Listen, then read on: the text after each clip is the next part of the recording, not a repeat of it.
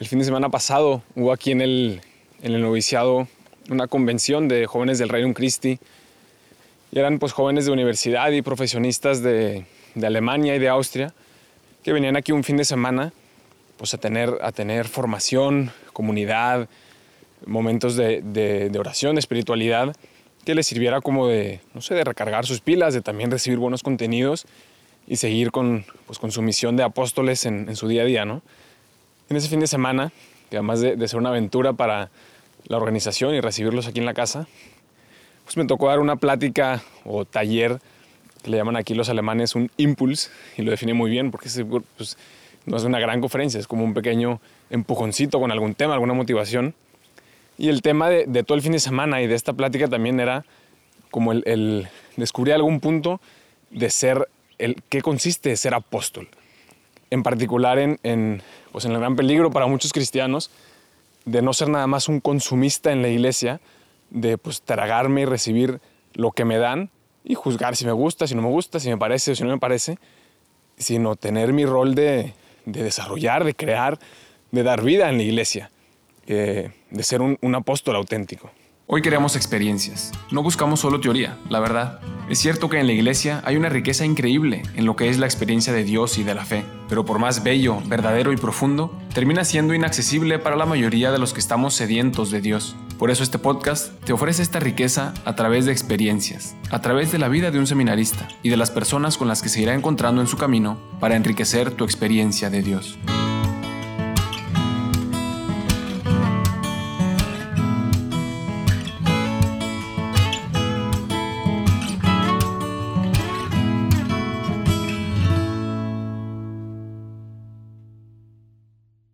Hoy, por primera vez, aunque hace tiempo tenía ganas de, hacerlo, pues me animé a grabar el podcast de esta semana caminando aquí por el bosque entre el noviciado y, el pueblito de Altötting, que alguna vez les había platicado. Y tuve que esperar un par de semanas por el, por el frío, ¿no? Asegurar que pasara ya el invierno, por lo menos la parte más intensa, y, y no tener que preocuparme de que se congelara el micrófono o algo, algo dejara de funcionar. Y la verdad es que, aunque en ese sentido también fue uno de los inviernos más calientes, fue un drama. Aquí prácticamente no nevó en todo el invierno. Había gente que decía que no recordaba en toda su vida un invierno más caliente que este. Así que el cambio climático está haciendo su impacto aquí en Alemania. Y total, en este fin de semana que les platicaba, eh, que vinieron los jóvenes y tuvimos ahí oportunidad, fue una aventura logística. Los cinco novicios recibirles aquí en la casa, preparar los cuartos,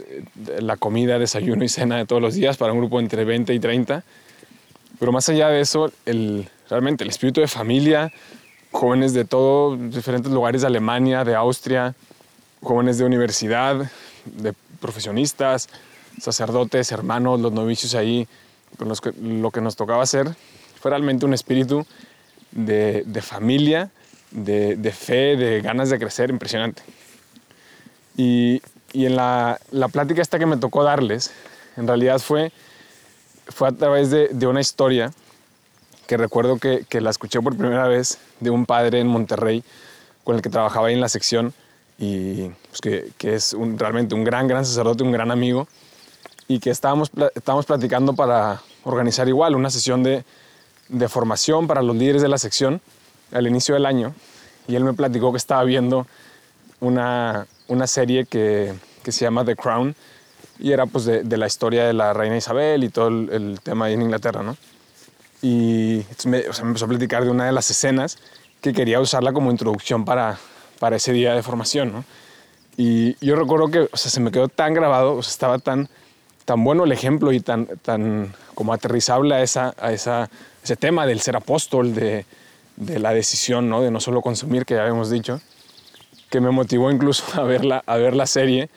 Y aunque tengo que admitir que yo soy cero del, del tipo de, no sé, de ver series, no se me da eso,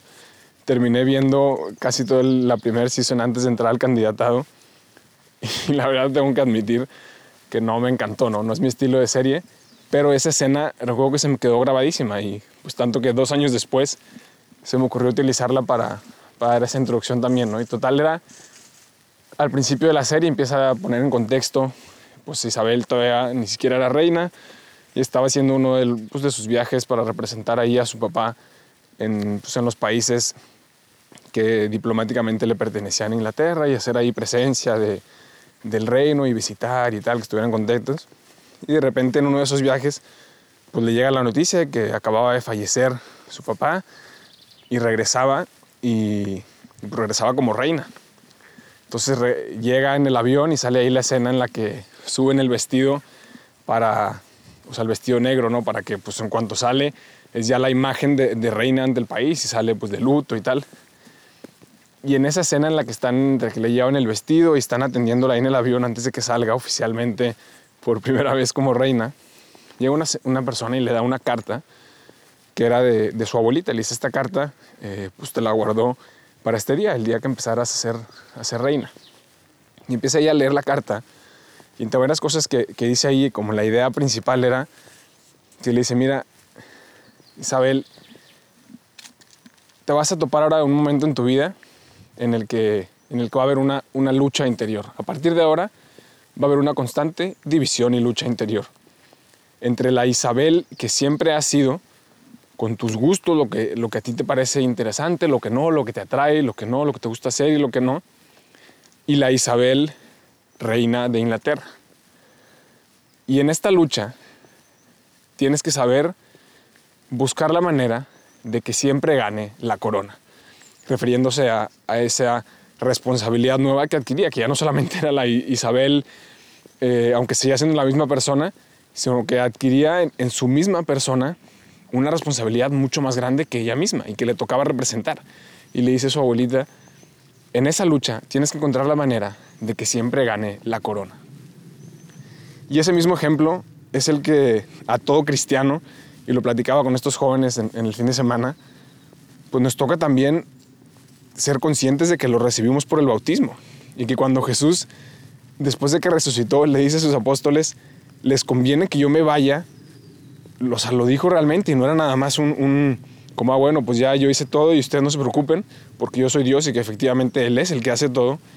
sino que dice, les conviene que yo me vaya para poderles enviar al Espíritu Santo y les encomienda a ellos la misión de, de continuar con lo que Jesús había empezado en todo el mundo y llevarlo hasta los confines de la tierra. O sea, no era una broma, realmente les, les confió eso, les dijo, les conviene que yo me vaya. Y eso mismo es lo que nos dice a cada uno de los cristianos que, a través del bautismo y de la confirmación, pues, pues recibimos y, decidimos de todo corazón pues continuar con esa gran misión y nos la hemos encontrado en diferentes momentos de nuestra vida. Y es bueno renovar primero esa realidad, que, que que no es una broma, que no es nada más una bonita idea el tema de la misión o, mi, ser apóstol, sino que Cristo realmente lo, lo, lo dijo, ¿no? Conviene que yo me vaya y te voy a enviar a ti al Espíritu Santo para que a través de ti pueda llegar a todo el mundo. Y dentro de esa realidad hay una lucha en nosotros. Y ahí el que lo describe perfectamente, pues es San Pablo, cuando dice y, y habla una y otra vez del hombre viejo y el hombre nuevo, porque él lo experimentó ese hombre viejo que no dejaba de serlo, así como la reina Isabel no dejó de ser e-, ella misma, exactamente la misma Isabel de toda la vida, con sus gustos y sus caprichos y sus errores y sus, debilidades, pero supo ponerse por encima esa Isabel nueva, la Isabel representante de Inglaterra, de la cual dependían muchísimas vidas. Y San Pablo, en el momento de su conversión, supo perfectamente experimentar esa realidad en la fe de que aunque seguía siendo el mismo San Pablo, y dice en una de sus cartas, o sea, veo el bien que quiero y hago el mal que no quiero. O sea, soy, estaba el pobre desesperado. Es decir, por más que intento,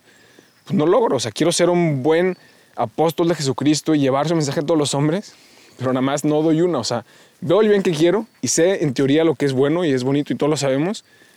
pero luego en la práctica termino haciendo todo lo contrario. Y sabía que ese hombre viejo, pues ahí seguía y no desaparecía pero sabía también que por la gracia y por el bautismo había recibido la capacidad de, vivir según el hombre nuevo, no con sus propias fuerzas, sino porque Cristo vive en él. Y ese es, es un misterio grandísimo que tenemos que realmente profundizar eh, todo quien quiere ser un cristiano auténtico. Saber que, efectivamente no es por nuestras fuerzas, sino es la fuerza de Dios que actúa en nosotros, pero que también no solamente un chiste, sino que es, es real. Y dice San Pablo, y solamente a través de esto hace sentido cuando dice, mientras soy más débil, soy más fuerte, porque en mi propia debilidad permito que Dios actúe en mí. Si yo creo que yo soy el apóstol y yo voy a hacer todo, termino al final quedándome en esa primera frase, no veo el bien que quiero y hago el mal que no quiero. Y al final termino, no sé, termino ensimismado, viéndome a mí mismo y todos los proyectos que pueda pensar fracasan, porque no están enraizados en Dios. Pero si acepto esas mismas debilidades, esos mismos caprichos del hombre viejo, y los someto a Dios y les digo como San Pablo, en mi debilidad soy más fuerte porque Cristo con su fuerza actúa a través de mí, entonces terminaría con esa conclusión, ya no soy yo quien vive, sino Cristo quien vive en mí. Y esa es la meta de todo quien quiere ser un, apóstol de reino, que quiere entregar su vida en su vocación, sea cual sea, para la extensión del reino de Cristo, esa es la meta. O sea, no hay, no hay punto más alto al que se pueda llegar. Es la meta de toda vida cristiana. Ya no soy yo quien vive, sino que es Cristo quien vive en mí. Ese fin de semana, luego también en, pues en diferentes pláticas con, con, los chavos que fueron, realmente me, me, llamaba muchísimo la atención la radicalidad con la que cada uno lo vivía y, y, había renovado esa decisión. Da igual si estaban en la universidad, si estaban estudiando eh, lo que sea, o si algunos ya estaban trabajando, si alguno estaba ya planeando casarse porque pues, ya le estaba yendo bien y tal que, dentro de sus dificultades, y vaya que las hay en la situación de la iglesia en, Europa y en particular en Alemania, la decisión de decir, eh, o sea, reconozco en mí esos, esos caprichos y ese deseo a veces también pues de, eh, de, vivir una vida pues en comodidad, sí, ser cristiano y pues ir a misa, de vez en cuando ir a misiones, tener mis encuentros, pues porque es padre tener amigos y, una buena ahí socialité que es el hombre viejo, que es la, Isabel, la Isabel que, que, había estado toda la vida, de la que le escribía a su abuelita, y el deseo de decir, no sabes qué, o sea, o sea quiero renovar mi, decisión de ser apóstol para algo mucho más radical. Quiero tomar realmente una decisión de vida eh, a ejemplo de, lo que meditábamos de San Pablo, ¿no? De, o sea, frases tan radicales que él decía y que los jóvenes las, las hacían propias, ¿no? Uno también dice, yo, si me llevo algo este fin de semana, es esa otra frase de San Pablo que dice, doy todo por basura con tal de ganar a Cristo. Y al principio uno puede también pensar, así, ah, son solamente frases bonitas que ponen en todas sus cartas y que uno pone en Twitter y ya muchos retweets, lo que sea. Pero, pero si uno realmente hace esa experiencia de, de, querer su vida, querer vivir la, la, fe más auténticamente en su propia vocación, en su familia, eh, como padre de familia, como profesionista, como universitario, dar todo por basura con tal de ganar a Cristo, significa algo bastante radical. Y significa la decisión que, Isabel tomó también en ese momento de decir, quiero que en cada momento de mi vida, en esta lucha interior entre la Isabel de antes y la Isabel reina de Inglaterra, que siempre gane la corona. Y en nuestra vida, esa corona es la cruz. Y lo sabemos perfectamente porque fue toda la vida de Jesucristo su constante predicación. Cuando la gente esperaba un Mesías que los iba a liberar de Roma, un rey eh, poderoso, rico, invencible, por eso Jesús huía o por eso Jesús les prohibía, decía, esto no se lo digas a nadie, porque sabía ese riesgo de que teníamos o tenían los judíos de esa época una falsa interpretación de lo que iba a ser Jesús. Y él sabía que su corona era la cruz y fue constantemente su mensaje para, para nosotros, para los cristianos de hoy que si queremos como apóstoles mantenernos firmes y radicales en esta decisión de, de que nuestra lucha interior y en la lucha espiritual que hay en el mundo, que gane la corona, que gane el imperio, en nuestro imperio, en el reino de Jesucristo, esa corona es la cruz. Y esa cruz es, es el amor, es la caridad, la entrega pura y desinteresada a los demás. Y entonces es lo que quería yo también compartirle esta semana, ¿no? Si, tú realmente de alguna u otra manera tienes este deseo en tu corazón de, extender el reino de Cristo, de ser un apóstol más auténtico, de vivir tu fe con radicalidad y, no nada más, pues sí, ir, recibiendo cosas de la iglesia, algún texto, lo que escribe el Papa y decir, ah, sabes que esto sí me gusta, esto no me gusta, esto sí estoy de acuerdo, esto no estoy de acuerdo, todos los problemas que hay en la iglesia pues me dan un poco igual. Si realmente te interesa dar un paso de mayor profundidad, pues puedes reflexionar un poco este tema y te invito a llevarlo también, ¿por qué no?, a tus momentos de oración. Eh, y lo voy a recomendar eso cada semana si es necesario. Busca un momento de, oración, de ir tú solo ante la Eucaristía una capilla de oración perpetua y platicar con Jesús este tema, decir, Señor, ¿realmente quieres que sea yo un apóstol? ¿Realmente me puedes utilizar a mí como instrumento para transformar el mundo, para hacerlo un lugar mejor, para, para que puedas llegar a la vida de más, de, más personas y, hacerla plena y hacerla feliz? Pues quiero hacerlo de verdad. Y la única manera de hacerlo es que en esta lucha interior que hay en mí, constantemente me decida porque venza y que gane la corona. Y esa corona es la cruz. Y no me olvido, como San Pablo, de mis debilidades. Y sé, y por eso tenemos la confesión, de que una y otra vez veo el bien que quiero y hago el mal que no quiero. Pero voy caminando en esa transformación constante para que al final pueda yo también decir como San Pablo, ya no soy yo quien vive, ya no es la Isabel antigua, sino que es Cristo quien vive en mí. Y entonces siempre vence la corona. Y, pensaba también qué libro le podía, les podía recomendar esta, esta semana. Y había uno que, se me vino a la mente y que creo que aplica perfectamente. Y es el libro que se llama Ven, Semi Luz, de la vida de la Madre Teresa de Calcuta. Y hasta me dio un poco de miedo al principio recomendarlo, porque por lo menos en mi experiencia leer ese libro fue algo fuertísimo. O sea,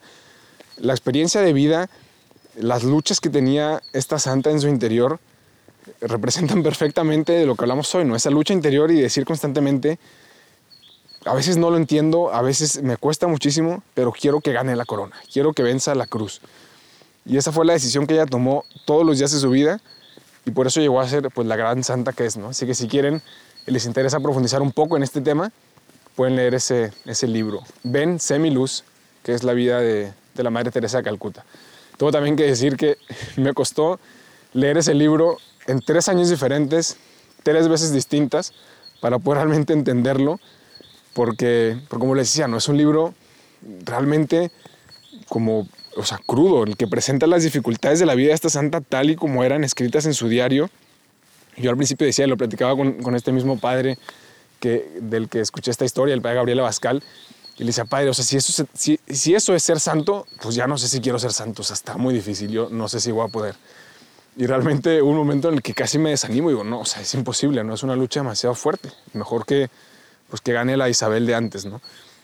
Pero, pero sabía que había un tesoro más grande, entonces eh, dejé pasar un poco de tiempo, lo volví a leer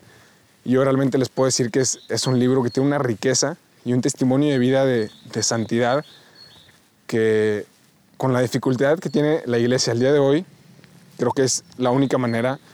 de que venza la corona. Y si queremos como cristianos que venza la cruz y que venza la corona, pues hay que seguir ese testimonio. Así que esta semana ese es el libro que les recomiendo, Ven Semiluz, de la Madre Teresa de Calcuta. No me sigan en Insta y no me manden WhatsApp, porque no tengo ni Insta ni WhatsApp, que ahora soy feliz y orgullosamente novicio. Pero lo que sí te puedo ofrecer es que si buscas una familia espiritual, un grupo de, personas en un ambiente de de familia en el que compartan los mismos ideales que tú tienes sobre la fe, pues eso sí te lo puedo compartir. Y puedes buscarnos en somosrc.mx